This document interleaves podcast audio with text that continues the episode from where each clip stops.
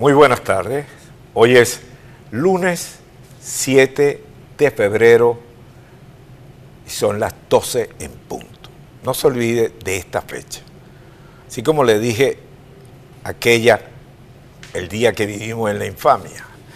Bueno, tengo entre mis manos la carta del director presidente del Nacional, Miguel Enrique Otero. ¿Por qué?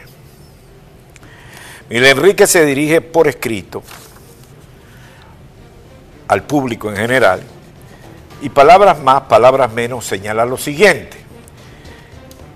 En un irregular y clandestino remate judicial, realizado en contravención a todas las reglas procesales que la ley venezolana obliga, sean cumplidas para llevar a cabo este tipo de actos, el Tribunal Tercero de Primera Instancia en lo civil, mercantil, de tránsito y bancario del área metropolitana, a cargo de la juez Libé del Carmen Amoroso Hidrobo, hermana del Contralor General de Maduro, Elvis Amoroso Hidrobo, el pasado 27 de enero el pasado 27 de enero, para que veamos, pongamos atención a las fechas y cómo transcurren los hechos.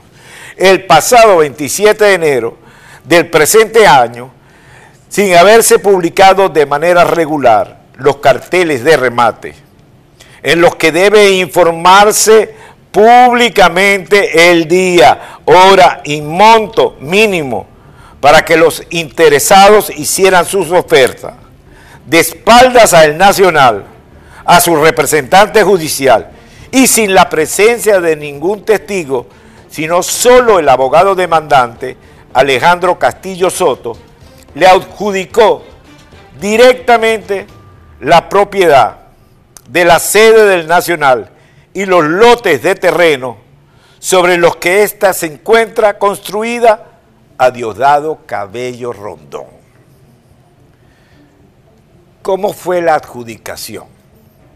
Es decir, ¿cómo pasa Cabello a ser propietario del Nacional, de todo lo que se encuentra en el Nacional, Bienle Muebles, y de los inmuebles y de los terrenos, que valen mucho donde está ubicado?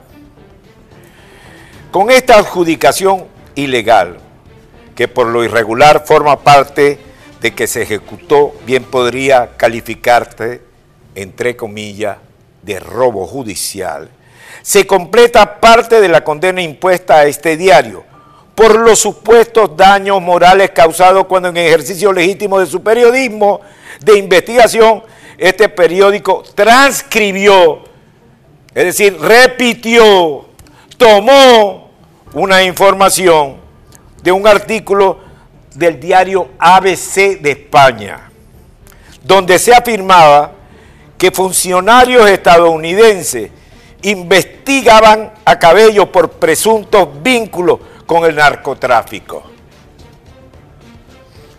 Hecho que es público y notorio. Nótese que el juicio de difamación por la nota publicada nunca avanzó.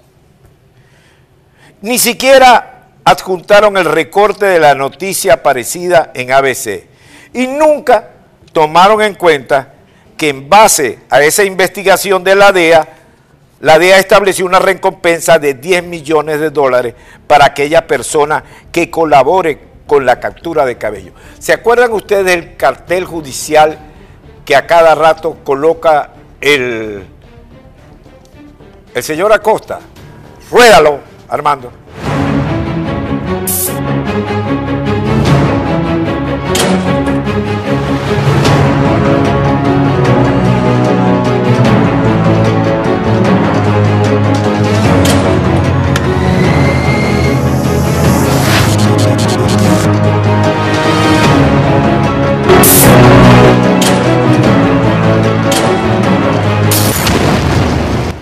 Que se busque y otra cosa además es que se ofrezca. Por cabello ofrece 10 millones de dólares. Usted lo vio.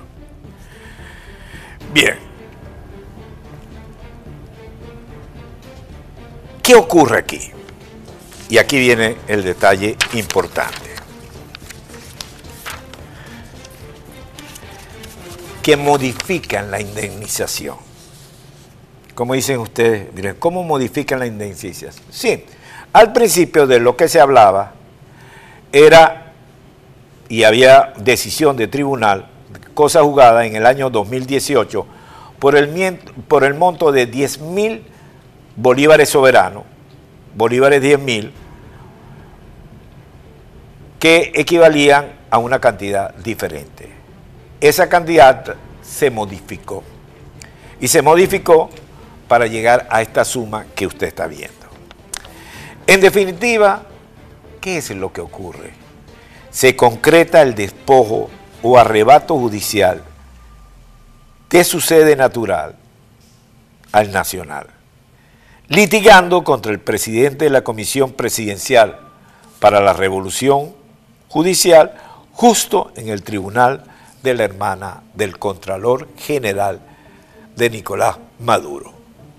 Todo por defender la verdad. En otras palabras, hay una sola historia. La historia le escribe Miraflores.